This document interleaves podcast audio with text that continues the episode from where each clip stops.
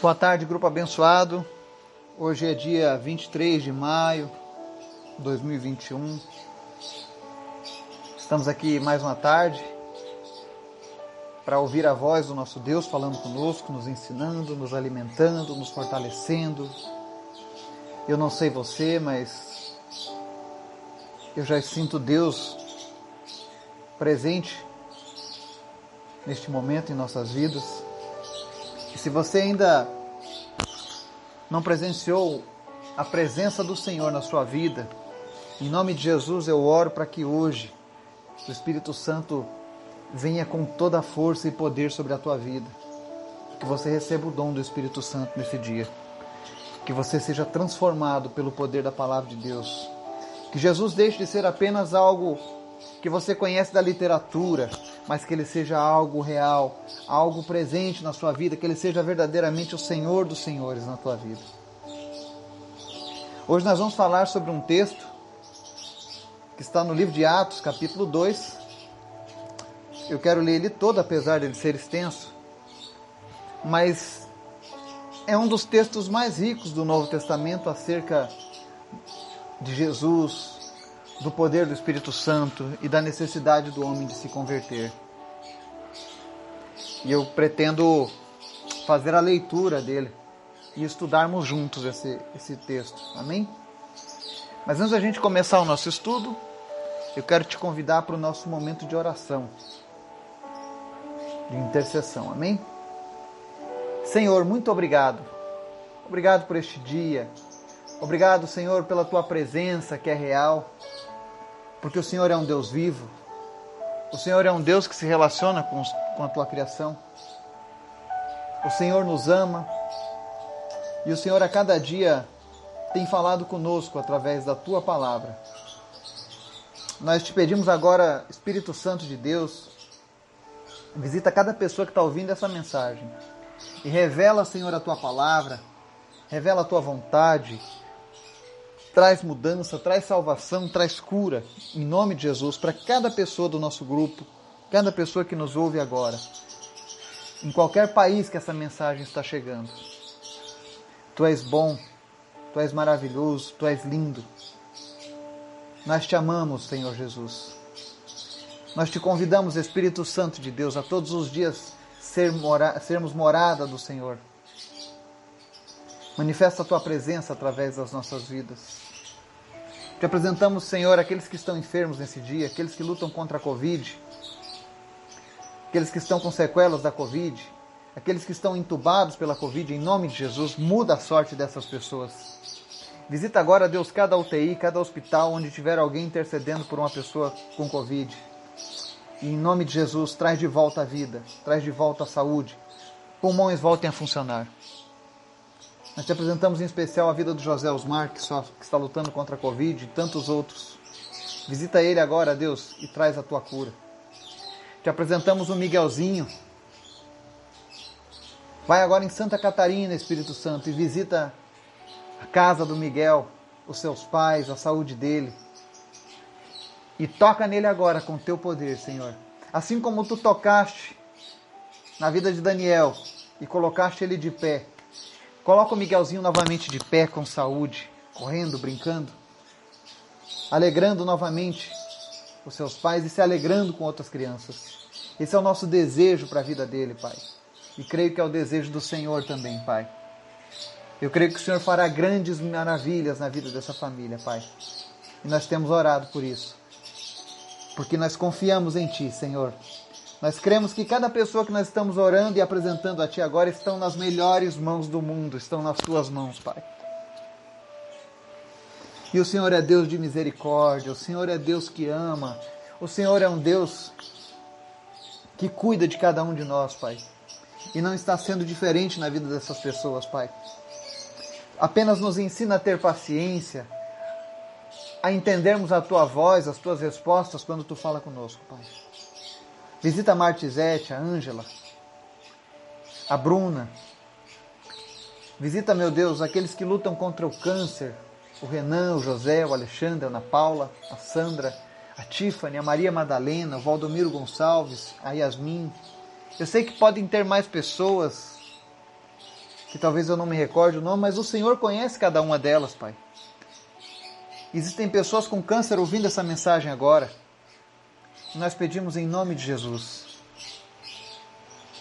que ela seja curada desse câncer, não importa o grau, não importa o estágio. Você está agora diante da presença do Senhor, do Rei dos Reis. E nós oramos agora para que o reino de Deus venha agora aonde você está. E no reino de Deus não há câncer, não há dor, não há doença. Venha ao teu reino, Senhor, é o que nós oramos no Pai Nosso. E seja feita a tua vontade. A tua vontade é boa, perfeita e agradável. Então, em nome de Jesus, você que tem câncer, seja curado nessa tarde. Receba o poder que, há, que vem do Espírito Santo sobre a tua vida, em nome de Jesus. Visita a Deus em especial a Lúcia Maria de Freitas.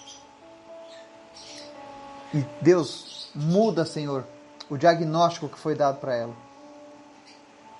Sopra, Deus, o teu fôlego de vida e restaura por completo a saúde dela, Pai. Concede a ela, Deus, muitos dias em tua presença aqui nessa terra. É o que nós clamamos em nome de Jesus. Senhor, visita cada uma dessas pessoas que nós temos te apresentado, Deus, e faz aquilo que nós não podemos fazer, Pai. Nós te apresentamos a Miriam, a Marli, o Laurindo, o Gabriel, as crianças lá do Togo, do orfanato. Toma cada um deles em tuas mãos, Pai, e supre as suas necessidades. Aqueles que estão se recuperando, que o Senhor apresse a recuperação, em nome de Jesus, que de uma maneira sobrenatural o organismo responda de um modo que nunca antes fora visto. E nós pedimos coisas excepcionais, Senhor, porque a tua palavra diz que pela fé nós poderíamos até mesmo transpor um monte de um lugar para o outro. Nós queremos transpor hoje os montes da enfermidade, do câncer, dos problemas cardíacos, da depressão, em nome de Jesus, todas essas doenças que assolam essas pessoas agora.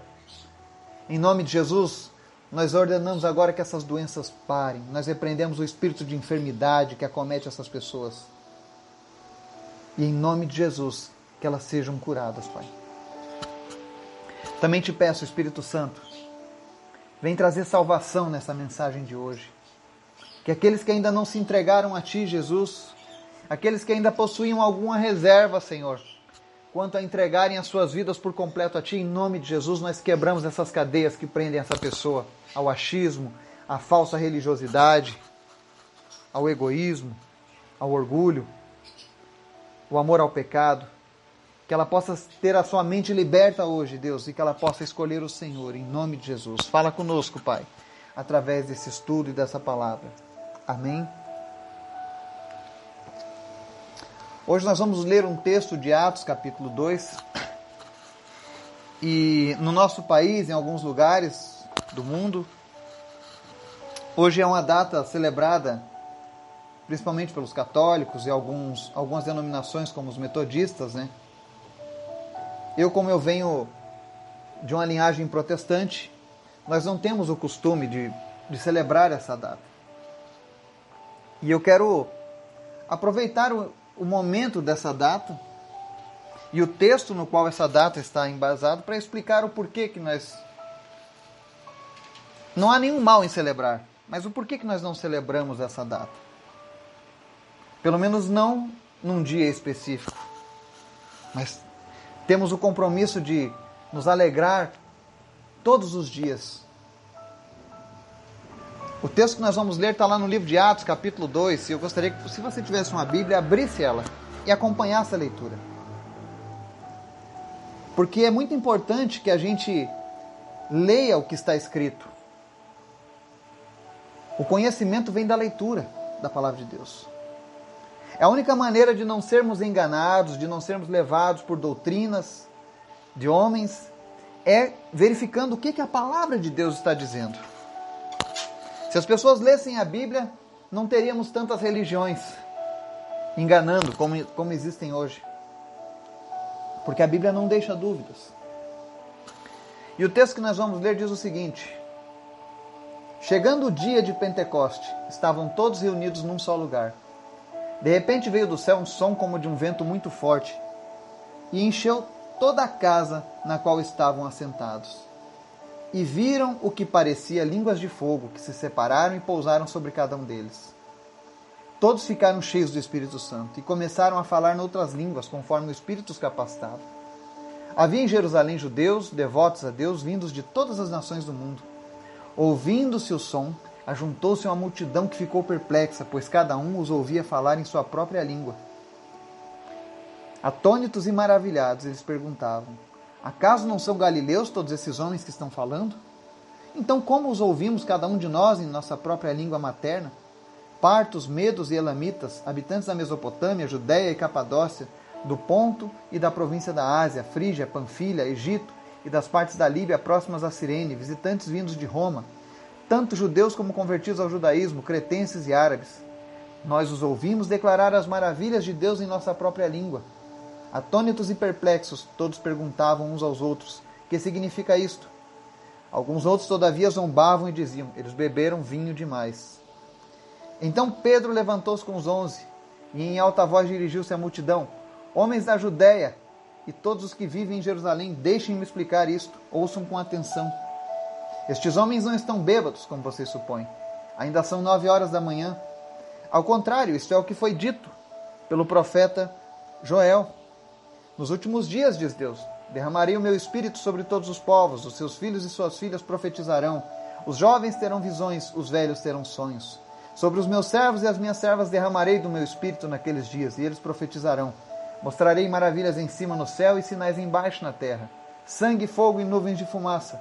O sol se tornará em trevas e a lua em sangue, antes que venha o grande e glorioso dia do Senhor. E todo aquele que invocar o nome do Senhor será salvo. Israelitas, Ouçam estas palavras: Jesus de Nazaré foi aprovado por Deus diante de vocês por meio de milagres, maravilhas e sinais que Deus fez entre vocês por intermédio dele. Como vocês mesmos sabem, este homem foi entregue por propósito determinado e pré-conhecimento de Deus, e vocês, com a ajuda de homens perversos, o mataram, pregando-o na cruz. Mas Deus o ressuscitou dos mortos, rompendo os laços da morte, porque era impossível que a morte o retivesse. A respeito dele disse Davi: Eu sempre via o Senhor diante de mim, porque ele está à minha direita, não serei abalado. Por isso meu coração está alegre minha língua exulta. O meu corpo também repousará em esperança, porque tu não me abandonarás no sepulcro, nem permitirás que o teu santo sofra decomposição. Tu me fizeste conhecer os caminhos da vida e me encherás de alegria na tua presença. Irmãos, posso dizer com franqueza que o patriarca Davi morreu e foi sepultado, e o seu túmulo está entre nós até o dia de hoje. Mas ele era profeta e sabia que Deus lhe prometera sob juramento que poria um dos seus descendentes no trono. Prevendo isso, falou da ressurreição do Cristo, que não foi abandonado no sepulcro e cujo corpo não sofreu decomposição. Deus ressuscitou este Jesus e todos nós somos testemunhas desse fato. Exaltado à direita de Deus, ele recebeu do Pai o Espírito Santo prometido e derramou o que vocês agora veem e ouvem. Pois Davi não subiu aos céus, mas ele mesmo declarou: O Senhor disse ao meu Senhor: Senta-te à minha direita, até que eu ponha os teus inimigos como estrado para os teus pés. Portanto, que todo Israel fique certo disto. Este Jesus a quem vocês crucificaram, Deus o fez Senhor e Cristo. Quando ouviram isso, ficaram aflitos em seu coração e perguntaram a Pedro e aos outros apóstolos: Irmãos, o que faremos? Pedro respondeu: Arrependam-se e cada um de vocês seja batizado em nome de Jesus Cristo para perdão dos seus pecados e receberão o dom do Espírito Santo. Pois a promessa é para vocês, para os seus filhos e para os, todos os que estão longe, para todos quantos o Senhor, o nosso Deus, chamar. Com muitas outras palavras os advertia e insistia com eles: salvem-se dessa geração corrompida. Os que aceitaram a mensagem foram batizados, e naquele dia houve um acréscimo de cerca de 3 mil pessoas. Eles se dedicavam ao ensino dos apóstolos e a comunhão, ao partir do pão e as orações. Todos estavam cheios de temor, e muitas maravilhas e sinais eram feitos pelos apóstolos. Os que criam mantinham-se unidos e tinham tudo em comum. Vendendo suas propriedades e bens, distribuíam a cada um conforme a sua necessidade. Todos os dias continuavam a reunir-se no pátio do templo. Partiam o pão em casa e juntos participavam das refeições com alegria e sinceridade do coração, louvando a Deus e tendo a simpatia de todo o povo e o Senhor lhes acrescentava diariamente os que iam sendo salvos. Amém? Eu sei que é um texto grande, toma muito tempo a leitura dele, mas é a palavra de Deus. Imagine esse tempo a mais como você diante de um grande banquete e você quer experimentar um pouco de cada comida deliciosa que foi colocada na mesa. Assim é esse capítulo de Atos, capítulo 2. E ele começa falando de algo interessante. Fala que os discípulos estavam reunidos num só lugar no dia de Pentecostes. Para quem não sabe, o dia de Pentecostes era uma festa da colheita dos judeus, comemorada 50 dias após a Páscoa. E Jesus falou que nesse dia ele mandaria o seu consolador, que eles estivessem esperando o revestimento que viria do alto. Então, 120 pessoas ficaram lá dentro do cenáculo, daquela sala, orando e buscando a Deus todos os dias. Até que no dia do Pentecoste chega a promessa que Jesus havia feito a eles. Então, a festa do Pentecoste era uma festa judaica. Ela não é uma festa cristã, ela é judaica. Tem a ver com a antiga aliança feita com Moisés lá no deserto. Ela não diz respeito aos, aos cristãos, aos crentes de hoje em dia. Ocorreu que nesse dia foi o dia que Jesus resolveu trazer a presença de Deus. E por que, que Jesus escolheu o dia de Pentecoste? Ele queria, queria criar uma nova data de festa? Não. E quando a gente lê o relato aqui, nós vemos que nesse dia do Pentecoste, todos os judeus, os prosélitos, os adeptos do judaísmo, os curiosos do judaísmo, vinham para Jerusalém para celebrar essa data da lei. Então era uma oportunidade para que os, os, os, judeus e os adeptos da, do judaísmo conhecessem a salvação que agora estava sendo anunciada através do sacrifício de Jesus. Era uma data que ajuntava muitas pessoas Seria no Brasil, por exemplo, como se Deus quisesse escolher a data do período do carnaval, que é onde as pessoas se reúnem lá no Rio de Janeiro, se reuniam pelo menos, né, antes dessa pandemia, aqui na Bahia. Ou seja, para que ela alcançasse o maior número de pessoas. Esse era o objetivo do dia do Pentecoste, ter sido escolhido por Deus. E aqui nesse texto a gente vê que eles estavam lá aguardando e de repente veio um som muito forte que encheu aquela casa e começaram a aparecer línguas de fogo sobre as suas cabeças. E eles ficaram cheios do Espírito Santo. E começaram a falar noutras línguas, conforme o Espírito os capacitava. O que é interessante é que a primeira manifestação que o Espírito Santo faz na vida do, do cristão aqui é trazer, é conceder a eles o poder de falar no idioma que eles não haviam aprendido. E eles falaram em vários idiomas naquele momento, começaram a anunciar a palavra de Deus em vários idiomas. E você nota lá que as pessoas ficaram perplexas de ouvirem aquilo. Primeiro porque eles eram galileus. Os galileus eram como se fossem a parte mais pobre, miserável e analfabeta de Israel. Então seria muito difícil um homem galileu dominar um outro idioma que não fosse o aramaico ou o hebreu. E agora eles estavam falando em vários idiomas. Então foi algo sobrenatural. A gente chama isso na teologia de glossolalia. É quando Deus concede a nós o dom de falar em um idioma que não é o nosso idioma materno. Eu conheço o testemunho de muitas pessoas que já foram usados nesse dom. Eu, por exemplo, eu nunca fiz curso de inglês, mas eu sou intérprete de inglês.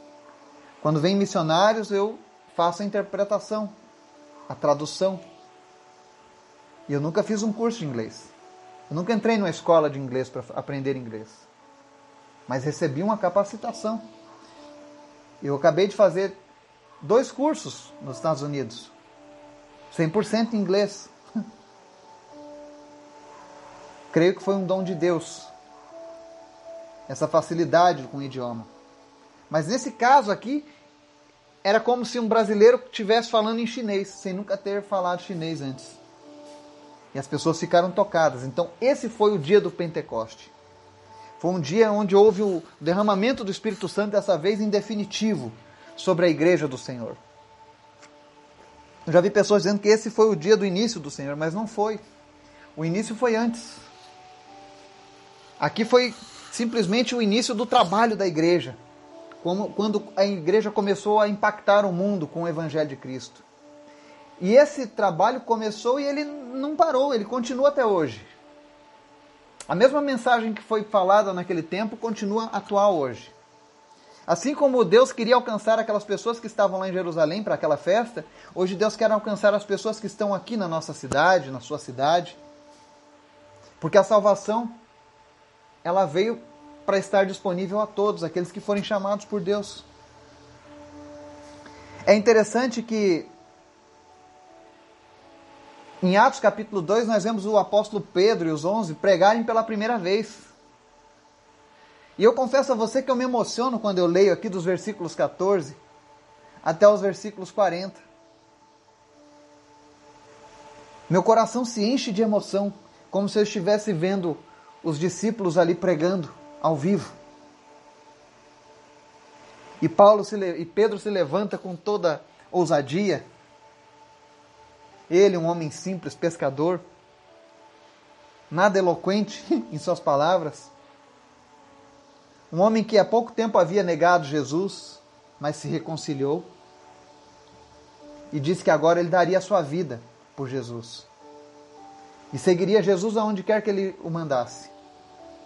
E você vê Pedro se levantando agora com toda ousadia e ele diz: Estes homens não estão bêbados, como vocês supõem, são nove horas da manhã. E aí eles citam a profecia do profeta Joel que diz que nos últimos dias Deus derramaria do seu espírito sobre todos os povos. Sabe o que é interessante nesse texto? Algumas religiões ensinam que o consolador que Jesus Cristo iria enviar seria a doutrina do Espiritismo. Entende? Eu não quero te ofender, mas eu estou dizendo o que eu estudei. E quando eu estudava teologia, eu, eu estudei várias religiões. Não a visão do que os cristãos pensam, mas o que eles dizem acerca de si mesmos. E um dos ensinamentos do Espiritismo diz que o Consolador, que foi prometido por Jesus, é o Espírito, é, que é o Espírito Santo de Deus, na verdade é o, a doutrina do Espiritismo. Mas aqui a palavra de Deus está dizendo que Deus derramaria do seu Espírito sobre todos os povos. Ele não disse, eu derramarei uma nova doutrina onde as pessoas acharão consolo, onde as pessoas acharão sentido para a vida. Não, ele está dizendo: Eu derramarei do meu espírito. É o próprio Deus sendo derramado sobre nós, vindo habitar em nós e nos regenerando. É impossível derramar uma doutrina sobre as pessoas. Ou então, olha, eu vou, te, te, vou derramar uma doutrina sobre você e você agora vai falar em outras línguas. Isso não existe dessa maneira. Então, quando Deus fala aqui que, que, Jesus fala que enviaria o Consolador, os discípulos ficaram aguardando lá no cenáculo do templo, e o Consolador chegou no dia do Pentecoste. Que Consolador é esse? O Espírito Santo de Deus, que agora passa a fazer parte das nossas vidas. É por isso que é interessante nós estudarmos a palavra de Deus, para que a gente não seja levado às vezes por um ensino diferente. Então, se um dia alguém lhe perguntar quem é o consolador prometido por Jesus, está lá em Atos capítulo 2. É o Espírito Santo de Deus, que já havia sido profetizado no passado pelo profeta Joel. E hoje nós vivemos os últimos dias. A partir do momento que começou esse derramamento do Espírito Santo lá em Jerusalém, foi dado a largada para os últimos dias. E olha que Joel dizia: Olha, nos últimos dias, diz Deus, derramarei do meu espírito sobre todos os povos. Os seus filhos e filhas profetizarão. Os jovens terão visões, os velhos terão sonhos. Aí ele fala que derramaria sobre os seus servos e mostraria maravilhas. E nós temos vivido maravilhas, nós temos visto pessoas profetizando, nós temos visto o mover do Espírito Santo de Deus na face da terra. E o que é mais importante da promessa, verso 21. E todo aquele que invocar o nome do Senhor será salvo. E aí você vê Pedro mais uma vez expondo agora quem é Jesus através da visão do rei Davi, que era uma figura muito respeitada no judaísmo. E ele mostra para os judeus que o judaísmo não salva, que religiões não salvam, mas que Jesus contém em suas mãos o poder de salvar o homem dos seus pecados. Você precisa entender que é Jesus quem salva. Ninguém mais pode salvar. E ele diz aqui: E todo aquele que invocar o nome do Senhor será salvo. Invocar aqui no grego é clamar, é, é falar de uma maneira audível, é você quase que implorar para que ele te responda. E então, Pedro segue ali do, do, até o verso 36, e ele diz: Portanto, que todo Israel fique certo disso. Este Jesus a quem vocês crucificaram, Deus o fez Senhor e Cristo. E qual foi a resposta dos judeus, dos prosélitos, dos estrangeiros que estavam lá que ouviram aquela mensagem? Quando eles ouviram aquela mensagem de que Jesus morreu, havia ressuscitado e que ele era o prometido de Deus para salvar a humanidade, eles perguntaram: E o que nós devemos fazer, irmãos? E no verso 38, mais uma vez, o apóstolo Pedro, com muita ousadia, fala: Arrependam-se e cada um de vocês seja batizado em nome de Jesus Cristo para perdão dos seus pecados e receberão o dom do Espírito Santo. Aqui nós temos uma, um grande ensinamento da doutrina cristã sintetizado nesse livro de Atos. Primeiro, ele ensina que o Espírito Santo habita na vida dos cristãos, dos salvos, dos filhos de Deus. E quando ele habita, ele nos regenera, ele nos concede o poder de de verdadeiramente viver o sobrenatural. Segundo, ele diz que aqueles que entregam as suas vidas a Jesus, aqueles que invocam o nome de Jesus, que se arrependem e são batizados, olha só que interessante. Na Bíblia, sempre foi assim: primeiro eu me arrependo para ser perdoado dos meus pecados, depois eu serei batizado. Olha que as pessoas já tinham religiões, tinham suas tradições, mas era necessário que se arrependessem e fossem batizados em nome de Jesus. E aí ele diz: e depois vocês receberão o dom do Espírito Santo. Você sabe que dom é esse do Espírito Santo? A vida eterna, o dom da salvação.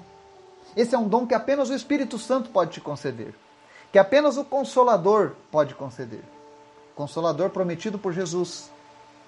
E ele diz: Essa promessa é para vocês, para os seus filhos e todos que estão longe, para todos quanto o Senhor, o nosso Deus, chamar. Ou seja, todos aqueles que são chamados por Deus, que ouvem esse chamado e respondem através do arrependimento, receberão a salvação.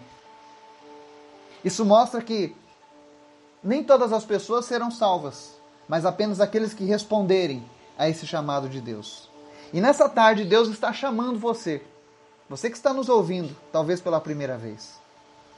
Ou talvez você que já nos ouça há muitos, há muitos dias, mas ainda não decidiu em seu coração servir totalmente a Cristo. Talvez você esteja me ouvindo no seu idioma natural, nós somos brasileiros, e para você não seja nada demais. Mas hoje essa mensagem que nós estamos pregando aqui, ela chega agora em 24 países. E é provável que algumas dessas pessoas desses países estejam ouvindo agora. E eu peço que o Espírito Santo te dê o poder de compreender essa mensagem falada em português. Esteja você na Rússia, na África, na Espanha, Moçambique, que o Espírito Santo possa te dar o poder de entender o que eu estou te falando aqui agora. E que você possa responder assim como aquela geração respondeu em Jerusalém: O que devemos fazer agora? E a resposta é: arrependa-se, seja batizado em nome de Jesus. Tenha os seus pecados perdoados e receba a salvação, o dom do Espírito Santo. E aí ele encerra no verso 40: Com muitas outras palavras os advertia e insistia com eles: salvem-se dessa geração corrompida. Os apóstolos nunca mudaram a sua postura. Eles sempre demonstraram amor, sempre demonstraram carinho pelas pessoas, mas eles nunca deixaram de advertir as pessoas para saírem do meio de uma geração corrompida. Hoje nós vivemos uma geração corrompida também. Não se deixe enganar pela religiosidade. Não se deixe enganar pelas mentiras que esse mundo tem falado. Um dia eu também já vim deste mundo. E hoje eu conheço que só há um Deus que pode nos salvar. O nome dele é Jesus. E nessa tarde ele se faz presente aqui onde nós estamos. Esteja você na sua casa, no seu carro, deitado na sua cama, ouvindo essa mensagem, não importa.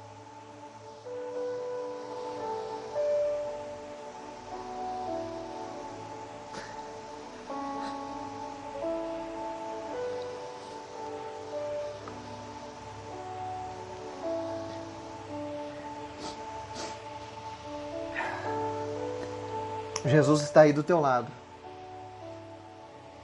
O Espírito Santo, eu tenho certeza, ele está falando ao seu coração. Ele quer fazer morada em você. Ele quer transformar a tua vida. Ele quer pegar o teu passado de problemas, de lutas, de decepções, de fracassos. E ele diz assim: Filho, filha,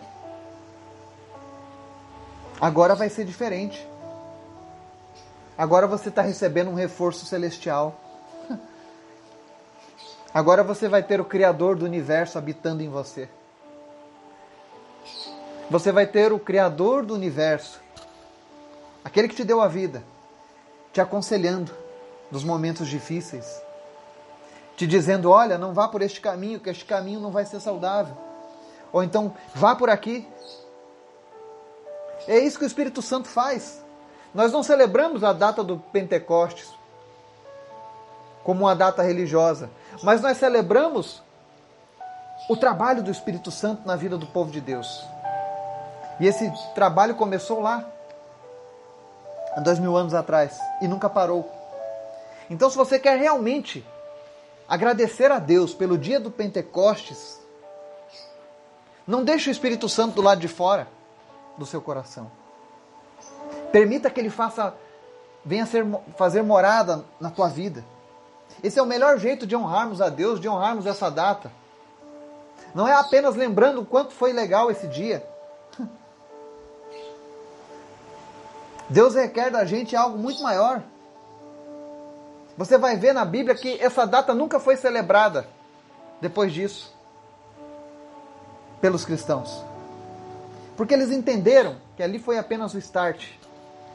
E que todos os dias o Espírito Santo vem e enche pessoas, concede a eles visões, transforma o seu caráter.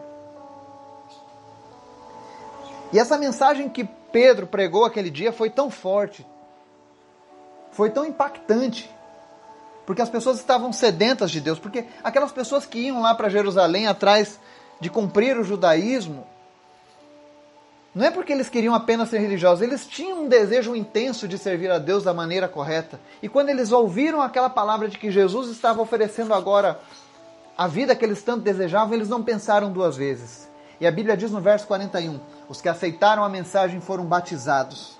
E naquele dia houve um acréscimo de cerca de 3 mil pessoas. 3 mil pessoas foram salvas naquela, naquele dia através da mensagem que Pedro e os demais apóstolos pregaram. E para encerrar o nosso estudo, eu sei que está extenso, está levando mais tempo que o normal, mas para encerrar, o que aconteceu com essas pessoas que foram salvas? O que mudou na vida deles? E agora isso aqui é um ponto para nossa reflexão. Será que nós verdadeiramente somos salvos? Será que o Espírito Santo habita em nós ou nós continuamos ainda na velha vida? Porque aquelas pessoas no verso 42 diz assim, ó, eles se dedicavam ao ensino dos apóstolos e à comunhão, ao partir do pão e às orações.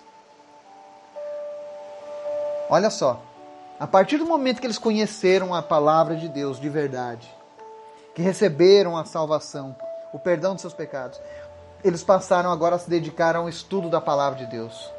É por isso que eu digo que nós precisamos ler a Bíblia. Você precisa ler a Bíblia. Porque aqueles que são de Deus vão amar as coisas de Deus. E eles faziam isso. Se dedicavam ao ensino dos apóstolos. Que ensino dos apóstolos? Hoje nós temos esse ensino aqui no livro de Atos, Coríntios, Éfeso, Colossenses. E verso 43. todos estavam cheios de temor. Eles tinham temor a Deus nos seus corações. Eles não viviam entregues às suas próprias paixões, mas eles tinham temor de Deus. Eles não queriam desagradar o Deus que, que havia salvo cada um deles.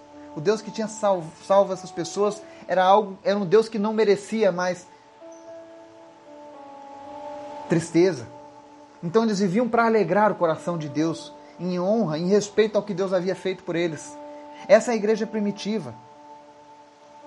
E muitas maravilhas e sinais eram feitos pelos apóstolos. Os que criam mantinham-se unidos e tinham tudo em comum. Há quem diga que isso aqui era um comunismo. Eu já vi muitas pessoas falando não era comunismo. Porque no verso 45 explica: vendendo suas propriedades e bens, distribuíam a cada um conforme a sua necessidade.